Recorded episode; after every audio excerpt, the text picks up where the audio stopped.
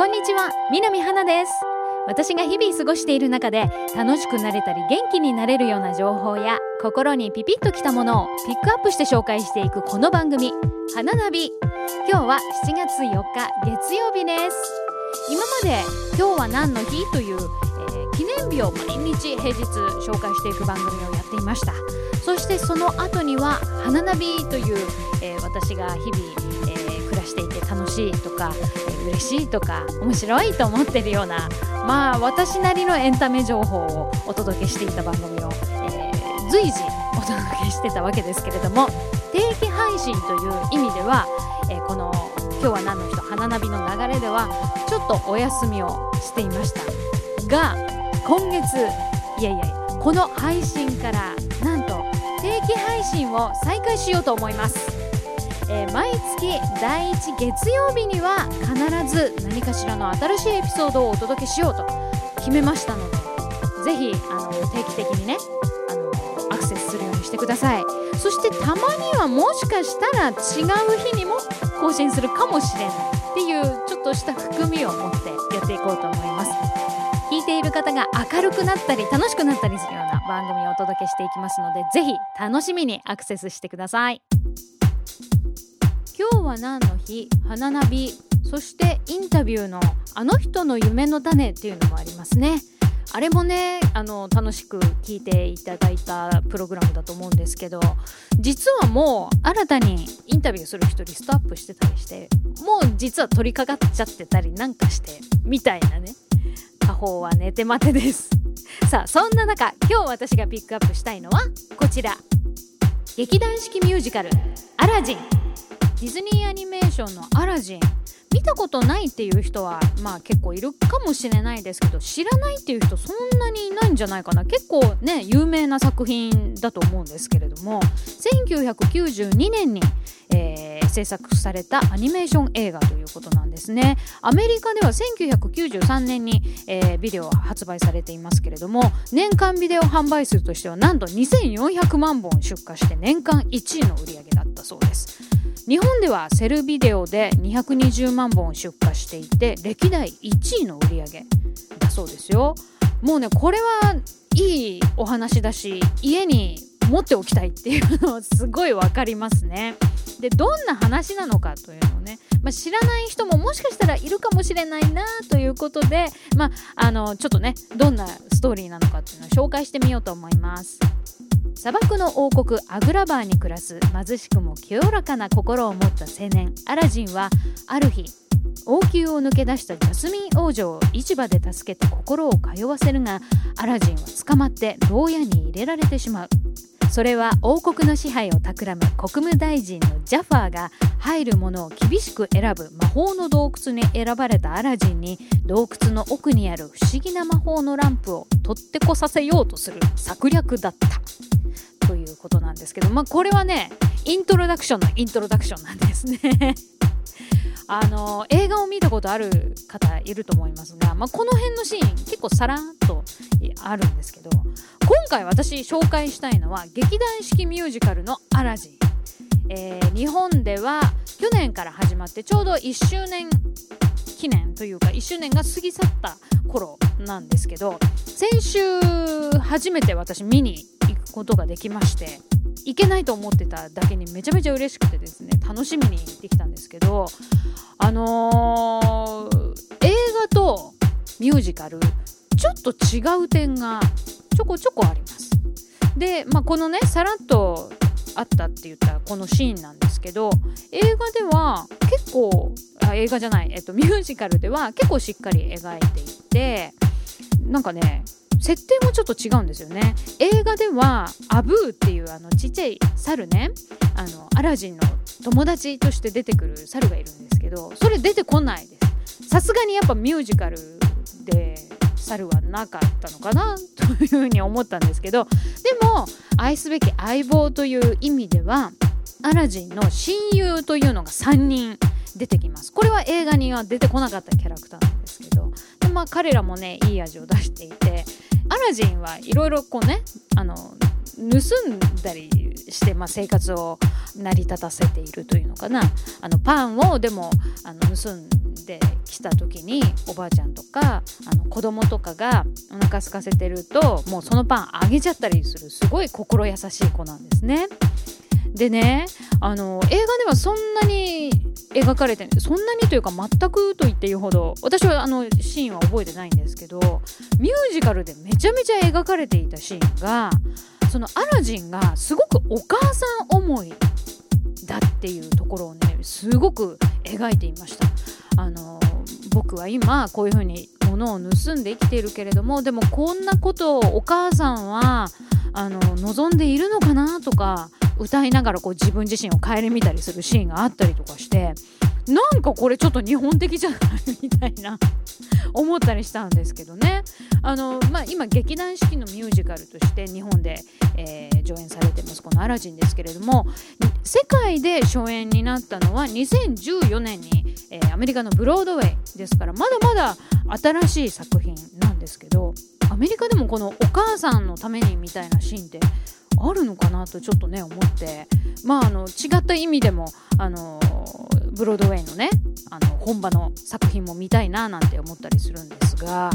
今回あの何よりもね、まあ、アラジン見に行くの楽しみにしてたんですけども一番心配してたことがあるんですよ。もうこれでも大丈夫なのかなって思ってたことがあります。多分ミュージカル見に行く人ってこの疑問を持たないで行く人ってうんまあいるかもしれないけど結構この疑問を持っていくんじゃないかなと思うんですがそれは何かというとジーニーは大丈夫なのかな？というところです。えっと、映画見たことある方とか、まあ、見たことなくても大体分かってるっていう人多いと思うんですけどアラジンという作品はもちろん主人公のねその心優しいアラジンが中心になって動くっていうのもありながら何気にその魔法のランプのジーニー彼も主役級のあの動きをするわけですよ。でも大好きもうみんな大好きな愛すべきキャラクターだったりするんですけどジーニーは人間じゃないわけですよ映画でね。魔法のランプから出てきたりさ入っちゃったりするしさあのすごいコミカルな動きだしさすぐもう早着替えとかもいっぱいあったりするしさ大丈夫なの？これ人のでちゃんとジーニーになるの？って思うと思うんですね。で私はものすごいそこを心配して見に行ってたんですけどまあ結果心配ご無用でした。もうそんな心配は全く稀有に終わりましたね。あのジーニーあのちゃんと役者さん人間の役者さんがやられてるんですけどしっかりジーニーでした。もうねあのコミカルな動きそしてもうすごいもう何ていうの？セリフも面白いしそしてやることなすことちゃんとジーニーなのよ。それで消えるところはちゃんとジーニーらしく消えていくしちゃんとジーニーらしく出てくる。そしてジーニーらしくアラジンを思いやって、えー、素晴らしいことを成し遂げるわけですけども。あのジーニーがねあれミュージカルだからこそっていうところあるだろうなって思いましたけれども。これもどんなどんな風にジーニーだったかというのはぜひあの皆さん見に行ってくださいって言いたいところですね。あとね私映画の方ではジャスミンってあの日本語吹き替えで見るとあんまり好きじゃなかったんですけどなんか声が私は好きではなくてね。でもミュージカルで見るとジャスミンもう大好きって感じだったの。あのなんだろうな。映画のその1時間半っていう中で描かれていたジャスミンっていうのはあのー、なんだろうななんかねミュージカルほどしっかり描かれてなかったんですよ。だけどミュージカルで見るとあのー、ジャスミンの葛藤とか不満とか課題とかっていうのがめちゃめちゃしっかり描かれていてすごいこうダイレクトにこう何て言うのかなジャスミンに共感できるような感じだったりするんですよね。あ言い方変えるとね映画だともう私はあの王子としか結婚できないで愛する人と結婚はできないのなんでみたいなとこしか描かれないんですけどミュージカルはもうそれ以外にもどうして私はそんなことしなきゃいけないんだと。でねいろいろやったりするんですけどなんでだろう？なんかねとってもミュージカルの方が私はジャスミンは好きでしたね。それでねミュージカルを見て帰ってきた後に劇団四季の、えー、アラジンのページを見に行ったんですけれどもそこでちょっとね私新たな気づきというかあこういう見方ができるなっていうのですごいあのいい意味での驚きを得られてちょっとねこれ皆さんに紹介しようかなと思うのでちょっと読み上げてみたいと思います。ホールニューワールド新しい世界へ自由を求め大いなる希望を胸に未来へと向かうアラジンの物語。2014年3月の開幕以来連日のスタンディングオベーションが続き週間興行収入も常にトップクラスに位置しているアラジンブロードウェイ公演は現代の観客からの圧倒的な支持を得る。その名の通りの大ヒットミュージカルです。とりわけ街の青年アラジン。王女ジャスミンそして魔法のランプの聖ジーニー3人の心情や行動は多くの観客に深い共感を与えるのではないでしょうか。なぜならば彼らはいずれも今の自分の立場について疑問や失望を感じておりここではない新しい世界ホールニューワールドへ向かうための自由を求めているからです。アラジンは亡くなった母親が誇りに思うような立派な人間になりたいと願っているが日々の貧しさから盗みをやめることができずにいる。ジャスミンは聡明で自立心が強いけれども王国のルールに縛られている。ジーニーはランプをこすった主人に仕えるという宿命を背負ってそもそも自由が与えられていない。こうした彼らの境遇には現代人の誰しもが向き合わざるを得ない自分自身という存在への問いが暗示されているように思えてなりません。価値観が多様化しさまざまな問題が複雑に絡み合う現代において彼らのように自ら選択し決断し続ける人間の存在は一種の眩しさを感じさせます。ロマンスと冒険のファンタジーでありながらアラジンもジャスミンもジーニーも今を生きる全ての人々にエールを送り続ける極めて現代的なキャラクターでありまたそれらを包括するドラマの奥底には現代的なテーマと新世界へと歩みを進めようとする未来的なメッセージが称えられているのです。というね深いんですよこうして見ると。確かにこのジャスミンっていうとこねあの聡明で自立心が強いが王国のルールに縛られているってこの1行だけで読んじゃうと、まあ、映画もそうだったんですけどあの葛藤とかなんかね結構ミュージカルの方があってまあでもそれは私のうがった見方かもしれないですけど、まあ、私女性ですし、まあ、ジャスミンみたいに、ね、なりたいなっていうのがあるからなのかもしれないですがでもねこのみんな自由を求めているっていうところはあの、分かってたつもりだったんだけど改めて読んでみるとあ確かにそうだよねっていうね。そして「ホールニューワールド」あのもうなんだろう映画公開当時は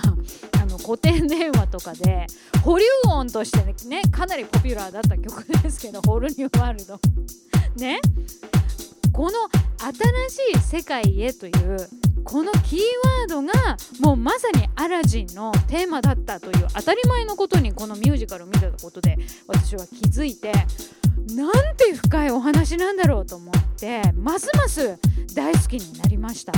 今ってね本当に価値観が多様化してて本当にいろんな問題が複雑にこう現代では絡み合っていてあの連日のようにテロとかあんまりあの嬉しくないというか悲しいニュースがね流れてたりとかしてもうわーって思ったりするんですけどやっぱりその中でも自分自身の幸せっていうのを追求してよりよくあの頑張って生きるみたいなあのことをやるのはいいですよね。あのそういう自分は大丈夫かなっていうのを、まあ、帰り見たりそれからまた自分の進むべき道っていうのを再確認させてくれるのに本当にいい機会になりました。実は、えーと、今回からの私のこの定期配信っていうのもアラジンを見たからこそのあの決断だったりするんですよね。実は実はそうなの。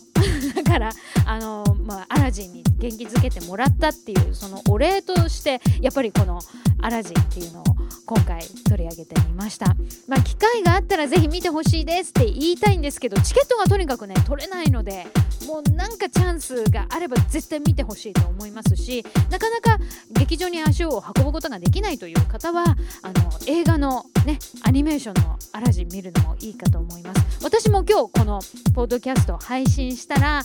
家でアラジンを一回見ようと思います。そんなわけで今日お届けしたのは劇団四季ミュージカル「アラジン」でした私リアルタイムではあのアラジンは劇場で見てないんですけど当時流れてた CM っていうのはすごい鮮明に覚えていてアラジンがジャスミンをあのバジックカーペットに引き寄せるシーンで「ジャスミン!」って手を伸ばして言うシーンなんですけどその「トラストミー」が良くてね僕を信じてってしっかり日本語でも書いてあこのなんか単語が使いたいって思った覚えがあります。今日はどっちで見ようかな英語と日本語。皆さんどっちが好きですか？それでは皆さんにとってますます素敵な毎日になりますように。お相手は南花でした。